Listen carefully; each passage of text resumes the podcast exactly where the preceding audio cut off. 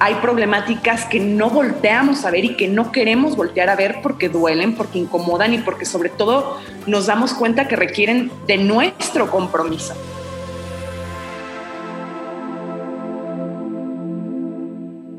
Hola, soy Ani Priego y estás en Infusión, el podcast en el que nos enfocamos en la esencia del diálogo como una herramienta para crecer, donde cada parte comparte su experiencia para trascender y sobre todo para hacernos responsables de nosotros mismos y del mundo en el que vivimos. Aquí valoramos las pausas como espacios vitales para contemplar otras maneras de pensar y replantearnos creencias. En este espacio encontrarás conversaciones con emprendedores, creativos, líderes de bienestar, cambio e impacto social.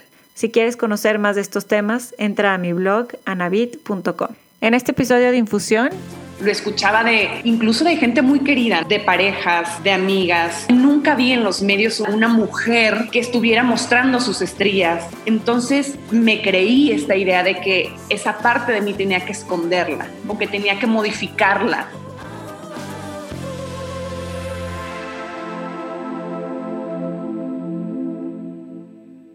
Estoy con Esme Pimentel, estoy muy contenta. Voy a platicarles un poquito. Bueno, ella es actriz y activista mexicana, una mujer que a sus 30 años está poniendo un alto a los mensajes que perpetúan estándares y roles de género que hacen tanto daño a mujeres y hombres en todo el mundo. Lanzó hace unas semanas, junto con Bárbara Redondo, activista y escritora, y con Hildelisa Beltrán, fundadora y directora de The Beauty Junkies, la campaña Beautiful Yo, en la que hacen un llamado para reinterpretar la belleza en todas sus formas, más allá de los estándares culturales que se han establecido. Y estoy feliz de poder platicar hoy contigo, Esme, de tus grandes pasiones, como lo son el activismo social y tu carrera actoral. Este espacio es para personas como tú, así que estoy muy feliz que estés aquí.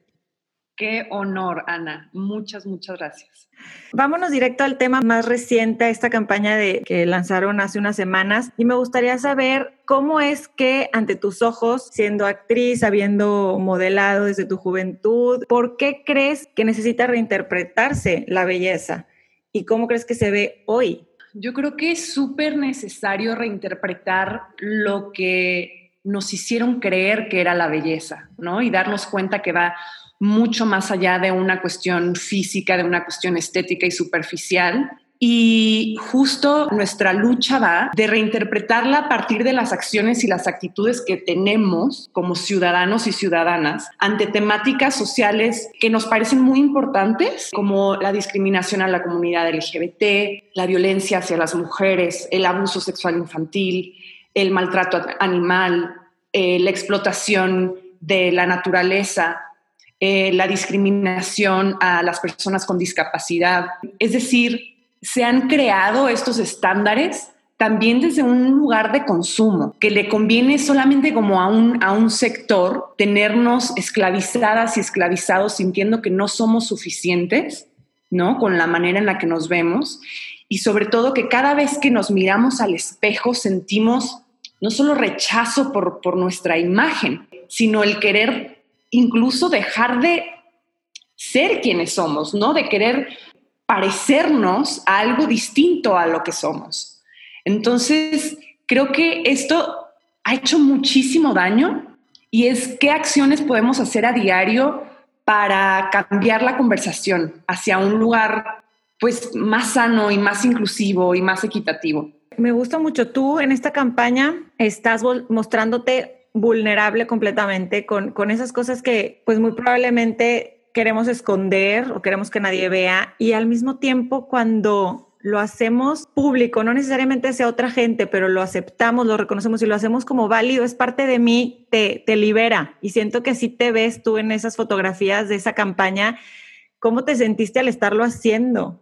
Pues como dices, fue muy liberador, fue muy liberador. Y mira, yo sé que digo, para las personas que, nos están escuchando, em, hicimos estas fotografías donde yo estoy mostrando mis estrías, ¿no? Las estrías que tengo en, las pompas, que por muchísimos años, Ana, me hicieron creer que era algo feo y que era motivo de, de vergüenza o de esconderme. Lo escuchaba de, incluso de gente muy querida, ¿no? De parejas, de amigas, lo veía en en, los medios, ¿no? Más bien nunca vi en los medios una, una mujer que estuviera mostrando sus estrías, ni en las telenovelas, ni en el cine, ni en las revistas. Entonces me creí esta idea de que esa parte de mí tenía que esconderla, ¿no? O que tenía que modificarla. Y me sometí a muchos tratamientos para intentar quitarme las estrías que eran súper dolorosas y que al final no se lograban. Y no sabes como la frustración y el, y el, y el coraje y como el, el, incluso me atrevo a decir el odio a mi cuerpo, ¿no? Como el lastimar mi cuerpo. Y cuando Ildelisa me propone hacer esta, estas, estas fotografías para su revista de Beauty Junkies, dije, sí, estoy listísima para mostrar esta parte de mí. Y también entiendo, Ana, que estoy hablando desde un lugar de mucho privilegio. ¿no? O sea, yo soy una persona que, digamos, o sea, estoy en un lugar en el que tengo cierto número de seguidores o tengo micrófonos, tengo cierto, digamos, impacto en la sociedad, este, soy una persona que es, mi físico ha sido socialmente aceptado, ¿no? Y sé que estoy hablando desde ese lugar de privilegio, pero me parece importante mostrarme, número uno, por mí, ¿no? Como esta manera de, de liberarme y también porque mi cuerpo es mi primer territorio de lucha. Entonces, creo que si todos y todas desde el lugar en el que estamos empezamos como a poner nuestro granito de arena, creo que esto va a seguir cambiando. Qué hermoso lo escribiste. Yo al escucharte hablar de esto, de cómo hablas de ese privilegio y esa gran responsabilidad que tienes, es algo que me gusta muchísimo de ti que has usado esa plataforma, que has logrado con trabajo en tu carrera para hablar de la lucha social, de muchos temas que te interesan. Estaba leyendo y haciendo mi research para esta entrevista y no es, hasta el, hasta el año pasado fue así como muy formalmente, ahorita vamos a platicar de la marcha y de, otros proyectos en los que estás, pero empezando tu carrera ya estabas en, en Habitat México, en Caritas y, a mí me gustaría saber cuándo empezó en ti este, pues estas ganas de utilizar esa plataforma para esta, esta lucha social? Creo que es algo que siempre ha, sido parte de mí, ¿no? Es algo que aprendí de mi madre, que aprendí de mis tías, que aprendí en mi familia, el, el, siempre ayudar a los demás. Y creo que empecé a entender que yo, que yo podía ir todavía más allá cuando personas como Fernie Ruiz, que es la fundadora de Caritas, me convoca eh, a ser parte de este evento, para hablar de la discapacidad y me invita a, viajar a, Ciudad Juárez e ir a estos centros de rehabilitación y convivir con las madres y convivir con sus hijos y entender el proceso con, con, mucha más profundidad, ¿no? Cambiar mi lenguaje, ¿no? Dejar de decir, ay, son, son personas especiales. Ella decía, no, no, no somos personas especiales, somos personas con discapacidad, esa es la manera correcta de decirlo. Entonces también em, creo que ha sido a partir de otras personas como Erendira Ibarra, que me invita hace años a, una, a, la marcha de las guarderías ABC, esta marcha en silencio que me dejó impactada, donde pude sostener un cartel de un niño, ¿no? Y convivir con sus padres y entender su dolor y darme cuenta que en este país hay personas que han sido invisibilizadas por el sistema. Hay problemáticas que no volteamos a ver y que no queremos voltear a ver porque duelen, porque incomodan y porque sobre todo nos damos cuenta que requieren de nuestro compromiso. Pero me pasa que ya una vez que vi esto, como que no puedo, ya no hay vuelta atrás, yo siempre lo digo, una vez que te das cuenta ya no hay vuelta atrás. Y soy muy afortunada de irme encontrando a lo largo del camino con tantas y tantas mujeres y hombres que tienen de verdad el corazón y las ganas de querer hacer un México más justo. Hablabas ahorita de esas grandes enseñanzas de tu mamá, de tus tías, y yo sé, bueno, naciste en un pueblo en Jalisco y, sé que tienes raíces muy fuertes porque mencionas mucho a tus hermanos, a tus amigos de la infancia, a tu mamá, sobre todo. ¿Cuáles crees que sean esos, esos raíces, esos valores con los que te identificas? Pues creo que mi mamá lo que me ayudó y lo que tanto le agradezco es como a, no avergonzarme de mi rareza, ¿no? Siento que cuando yo salía de la casa, ¿sabes esto, esta frase de pueblo chico, infierno grande, ¿no? Como que siempre fui considerada una chica rara o no me entendía mucho con otras mujeres no entendía esto de las competencias entre mujeres, me gustaba mucho estar con hombres, me gustaba tener otro tipo de conversaciones y mi madre siempre me enseñó a respetar esa rareza, eso que era considerado raro en mí, ¿no? Incluso cuando le dije, mamá, quiero ser actriz, fue como, dale, ¿no? O sea, nunca mi madre me detuvo en ningún sentido. Y, por otro lado, tengo a mis hermanos, a mis hermanas, que, me parecen seres humanos extraordinarios, ¿no? Sumamente humildes, que están cada quien como en su búsqueda espiritual, que son, que amantes de la familia. Tengo una familia de la cual me siento muy orgullosa, muy afortunada. Entonces, sí, siempre que hablo de ellos, pues me pongo muy feliz. Y ahorita que mencionas cuando le dijiste a tu mamá que quería ser actriz, ¿cuándo fue eso y por qué? ¿Cuándo te diste cuenta que te gustaba mucho como que este, este tema de, pues de observar, de interpretar, de, de, poder contar historias? Fíjate, yo, o sea, en mi casa se veían telenovelas y yo me acuerdo que a mí me tocó esa época en la que había la barra de las cuatro, que eran estas novelas infantiles, que eran las que mi mamá me dejaba ver, ¿no? Y yo me acuerdo que me ponía frente al espejo a, actuar las escenas y a llorar y como que yo solita en, en, mi cuarto me inventaba mis historias, ¿no? Después cuando tengo 17 años, por casualidades del destino, llego a estar en Nuestra Belleza, en Nuestra Belleza Jalisco, luego Nuestra Belleza México y ahí nos llevan a conocer el CEA, que es el, el Centro eh, de Educación Actoral de Televisa. Y me acuerdo que fui, fui al baño y en el camino vi, o sea, a través de una ventana, vi en un salón algo que a mí me impactó muchísimo porque yo lo describía como que era un manicomio, ¿no? O sea, yo veía a, unos alumnos como gritar y llorar y, y como expresarse desde un lugar que, que siento que yo tenía muchas ganas no estaban, digamos, actuando, estaban como explorando sus cuerpos, ¿no? Y, los sonidos vocales.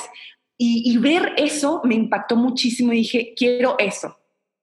No es que yo quisiera estar en la televisión, no es que quería solamente explorar eso.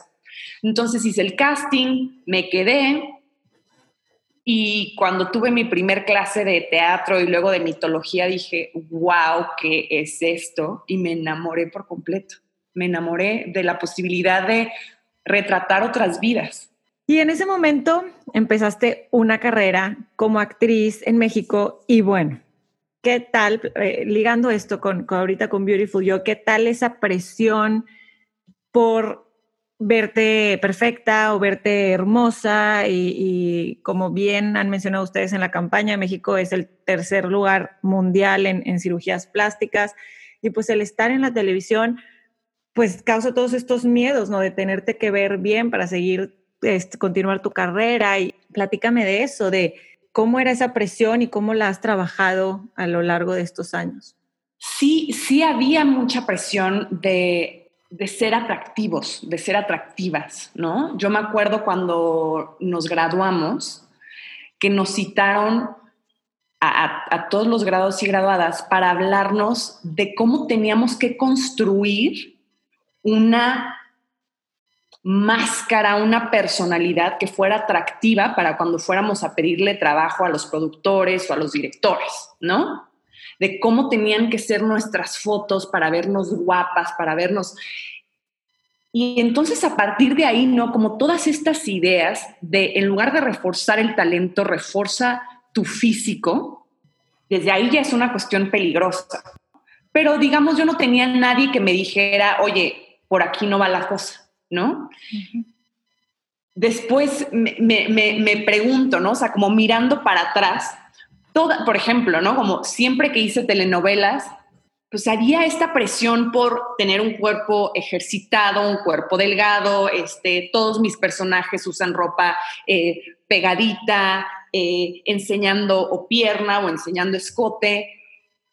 Y digo, wow, ¿no? O sea, sí es importante como comenzar a cambiar eso, pero sí, por supuesto que también recibí de parte de una productora, fue como la cosa que más me impactó, que me decía, es que estás muy frentona, o es que tu nariz, o, o es que la forma en la que haces tus manos, o es que tu voz, ¿no? Como esta crítica constante hacia mi persona y cómo sentía yo que tenía que empezar a modificar esos aspectos para ser mejor actriz, cuando no tiene nada que ver una cosa con la otra, ¿no? Nada que ver. desafortunadamente es algo que sigue, sigue existiendo y prevaleciendo.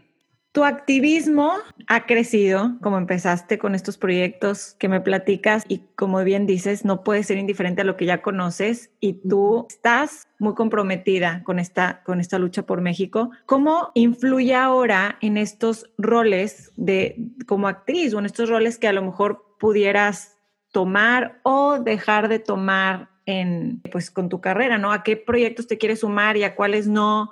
Cómo estos cambios en ti misma y en, esta, en esta vida más consciente que, llevas, cómo influye en tu trabajo. Ay, Ana, creo que han los últimos dos años el tiempo en el que más he dicho que no a proyectos, en el que más proyectos he rechazado porque como que ya se me despertó este radar de la violencia en la narrativa, ¿no? De, ya no quiero seguir perpetuando esta imagen de la mujer pues estereotipada, ni la buena buena, ni la, ni la mala que violenta a la buena por la pareja, ¿no? Como que siento que esas historias ya son súper arcaicas, son cero sanas, son muy violentas. Entonces va de eso, como de aprender a decir que no. Y también en el set, eh, como empezar a poner límites, ¿no? Empezar a darme mi lugar, como persona, punto.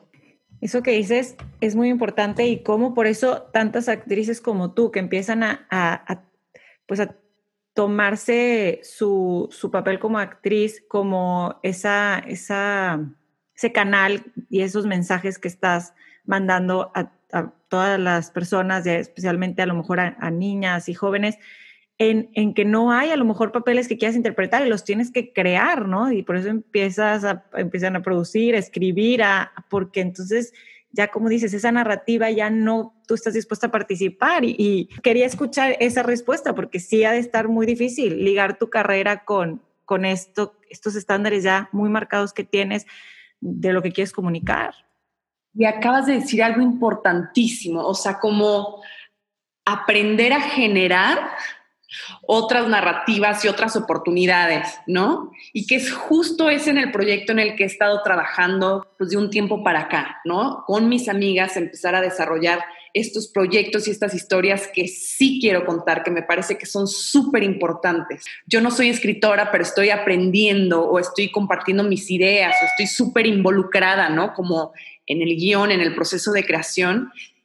Y eso, o sea, me, me, me encanta. Me encanta a mí oírlo y saber que están uniendo esfuerzos para eso, porque como dices, no es, no es que a lo mejor tú seas la escritora, pero es tu voz con escritoras, con productoras, con, con gente que, quiere cambiar la narrativa, sobre todo en, en, México, que está muy estereotipada de estos mensajes, de estas historias. Yo sé que todos a lo largo de nuestra carrera tenemos que ir venciendo esos, como mencionabas, ¿no? Voces internas y externas que nos están diciendo, cambia esto, deja de hacer esto, no hagas esto. Ahorita lo describiste de una manera que ya muy clara, como que no tiene que ver como mi físico o, estos aspectos con mi talento, pero me imagino que en ese momento pues te daba a lo mejor como miedo a perder tu trabajo o miedo a, no continuar tu carrera si no hacías esos cambios, esas modificaciones. ¿Cómo manejas hoy o cómo manejabas el, el, miedo si es que ha ido evolucionando en tu vida? Creo que fue a través de mi rebeldía. Mira, soy una persona muy, muy rebelde. He ido aprendiendo a darle forma o sentido a mi rebeldía, ¿no? A respetarla. Pero creo que, que esta rebeldía y mi intuición me fueron protegiendo de todos estos abusos de poder. Tal vez me llegué a tardar un poquito, pero siempre al final decía que no.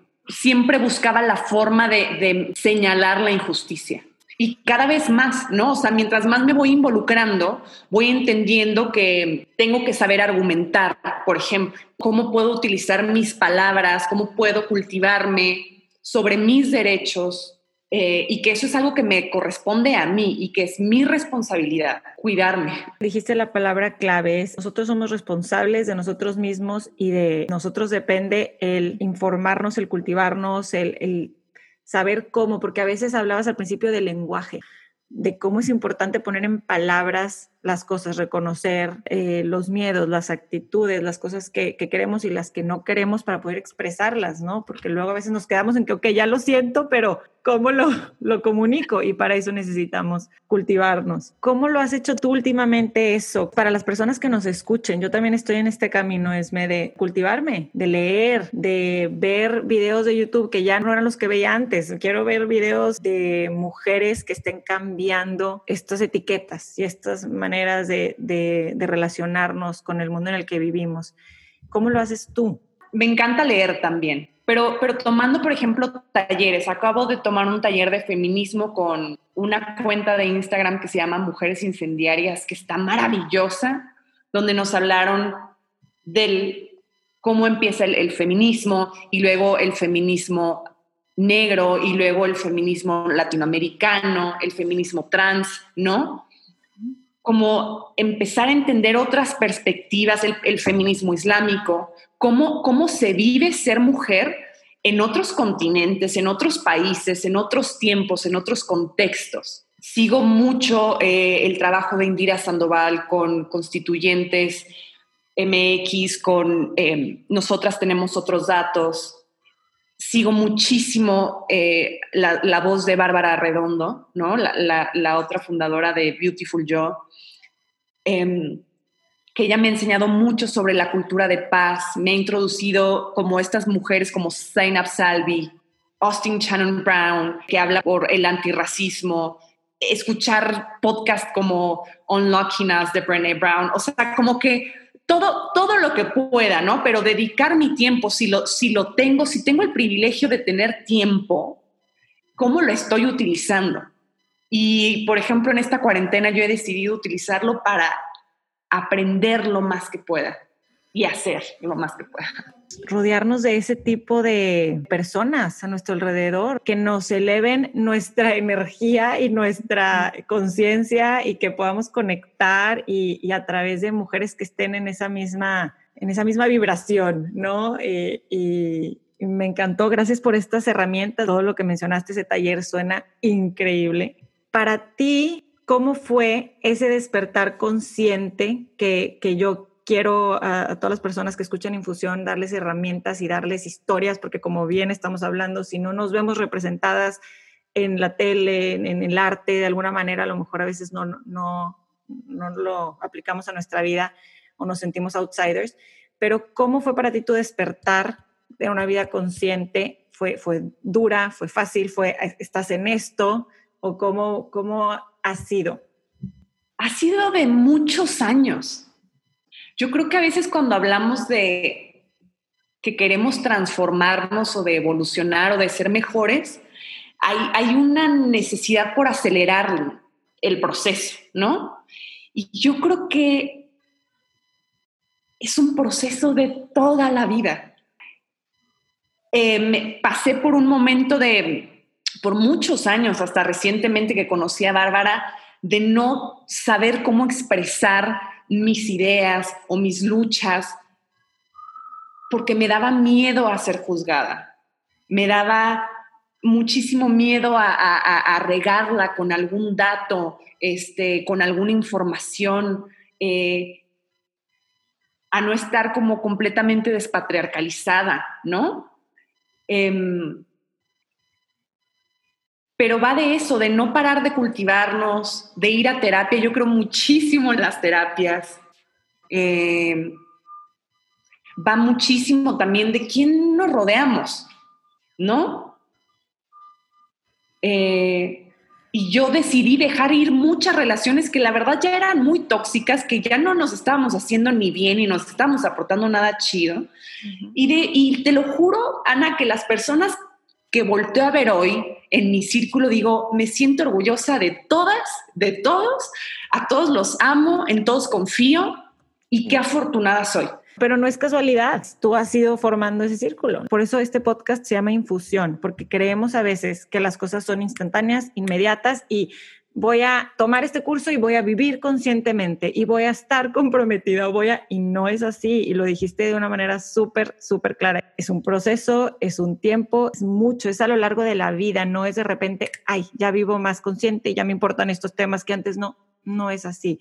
Es trabajo con nosotros mismos, es autoconocimiento, es terapias, es dejar ir, soltar personas, cosas y tomar otras, pues toma tiempo, ¿no? No, no, no me gusta la gratificación instantánea, ni quiero educarla a mis hijos, ni nada de eso. Entonces, hablábamos de que has aprendido a usar tu voz en estos últimos años y tu plataforma para generar este cambio social. ¿Con qué te has topado? ¿Con qué, qué, qué, qué retos has visto? ¿Qué, ¿Qué tan difícil está? Porque no hay mucha gente que lo está haciendo. Mm, me he topado con la indiferencia de las personas, con la desconfianza de las personas, ¿no? Sobre todo cuando tiene que ver con una cuestión de hacer un donativo o de dejar de aportar algo de, de ti, de tu tiempo, de tu energía, con que las personas cada vez me da la sensación de que pareciera que confían menos en el otro, ¿no? También con con la indiferencia de las instituciones, del gobierno, con el abuso de poder, con la violencia y con las críticas. Mucha gente yo sé que me ha dejado de seguir o que, o que ya no les interesa desde que tengo, desde que estoy expresando mis ideas. Y, y eso está bien. y eso está bien. Totalmente. Y pero sobre todo, ¿sabes qué quiero decir, Ana? Creo que carecemos de líderes, de liderazgos a quienes seguir en este país. Los hay, pero los quieren también invisibilizar. Entonces, ¿de qué manera podemos seguir amplificando las voces de esos líderes para que cada vez haya más jóvenes y niños y niñas que tengan con quién sentirse representados, identificados, para decirles, hey, mira, hay otros caminos, hay otras carreras, hay otras luchas, hay otras voces y hay otras posibilidades? Entonces, creo que también de eso va la lucha. Yo creo que eso es, eso es lo que tú estás siendo, una persona a quien niños, jóvenes, adultos pueden voltear a ver y ver cómo te empiezas a involucrar en estas causas que te mueven desde adentro, ¿no? Y que te, y que te han hecho a través de ver injusticias dedicarte y abocarte a estas causas. Yo, yo recientemente cuando supe que estabas muy involucrada en estos temas, fue cuando me invitaron a, a, participar en un video de Juntas Somos Paz, en el que cuando investigo y veo es un movimiento iniciado por ti, Esme, porque fuiste de las primeras mujeres en decir, vamos a hacer este movimiento, vamos a unirnos a la marcha y tantas mujeres que no se les hubiera ocurrido ir a la marcha y presentarse, a pesar de que son temas que les importan y que nos causan este profundo dolor a, a, todos en el país. Tú decidiste hacer este movimiento y que muchísimas mujeres se pararan ahí y fueran a marchar. Y me gustaría saber cómo fue que lo decidiste, que dijiste, esto no puede estar así, no podemos estar tibias en esto, ¿no? No podemos estar a veces sí, a veces no, o sí, o sí sí ayudo, pero no voy, no sé. Eh, quiero que, que, me cuentes de, esta, de este movimiento que iniciaste. Fue otra vez preguntarnos, Bárbara y yo, de qué manera nos podemos unir a esta lucha que lleva siglos, ¿no? Que lleva años y años en este país, esta lucha de las mujeres por nuestros derechos, para que dejen de violentarnos, para que se nos pague lo que nos corresponde, para que se reconozcan las labores de cuidado, ¿no? Que son las que sostienen este país eh, para que dejen de invisibilizarnos, para que podamos ser libres, ¿no? Que es un derecho, punto. Y entonces nos basamos en este movimiento de, de Liberia, que se hizo pacíficamente, ¿no? Donde las mujeres en la guerra civil salen a marchar todos los días hasta que lograron la paz. Decidimos como desde nuestra trinchera un, poco replicar ese movimiento, ¿no? Por, por la paz, por la no violencia, respetando otras formas de, protesta. Y fue ahí como, como empezamos a convocar mujeres y nos empezamos a dar cuenta de la resonancia que estábamos teniendo. Pero sí es importantísimo visibilizar, Ana, o sea, en este momento 15 millones de niñas y niños están siendo abusados en México. En nuestro país se produce más del 60% de la pornografía que se consume en el mundo. Matan a 11 mujeres a diario. Entonces, es decir, no podemos seguir siendo indiferentes ante esas realidades tan dolorosas. Y creo que nos toca ya a todas comenzar a unirnos como podamos, ¿no? Y comenzar a aliarnos y protegernos unas a otras y exigirle al gobierno que dejen de violentarnos y a la sociedad. Claro. Y, como dices, todo suma. A veces creemos que por no tener una gran plataforma y no tener a lo mejor una ONG, no podemos ayudar. Y es, y no es así, es cada una, lo mencionaste, cada una, todos los esfuerzos suman desde nuestra trinchera, desde nuestra comunidad, desde nuestro hogar. Esme, la verdad es que Estoy fascinada con toda esta conversación, con conocerte más. Se transmite remotamente esta pasión que tienes por estos temas. Estoy segura que a lo largo de los años que espero seguir platicando contigo de, todo esto, se vaya desenvolviendo mucho más compromiso y vayas contagiando, motivando, inspirando a mucha más gente con tu liderazgo a seguirlo haciendo. Lo haces conmigo, así que te felicito. Gracias. Y pues para terminar, este podcast se llama infusión y me gustaría preguntarte a ti, si tu vida fuera una infusión, ¿qué ingrediente no debe faltar? Libertad, amor, riesgo, comunidad, diversión. Me gustó esa infusión.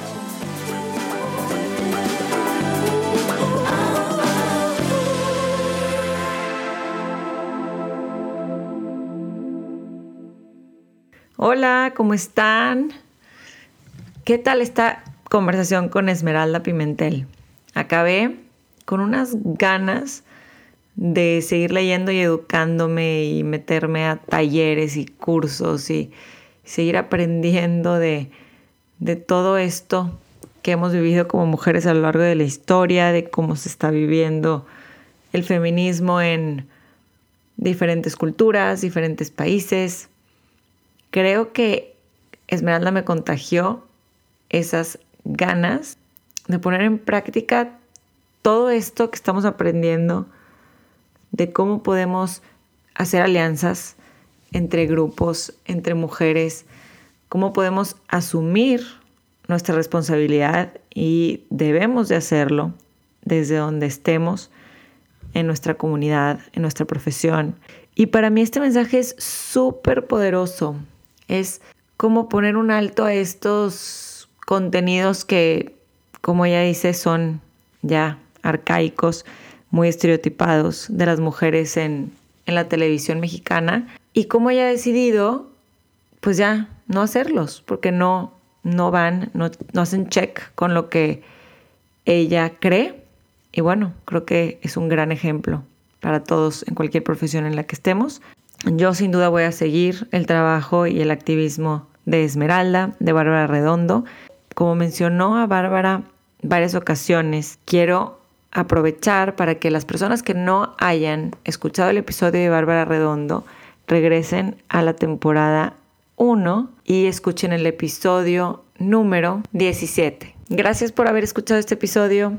Me despido, no sin antes recordarles que se unan a la conversación de infusión en Instagram. Encuentran la cuenta como arroba infusión podcast. Por ahí también estamos teniendo conversaciones en Instagram Lives que estoy segura que si les gusta este contenido y estos episodios, las conversaciones ahí también les van a gustar y les van a aportar. Te agradezco mucho que compartas este episodio, que se lo mandes a algún familiar, a algún amigo que sepas que le puede gustar que lo promuevas en tus redes sociales. Me ayudas mucho a seguir creando contenido de valor para todos ustedes.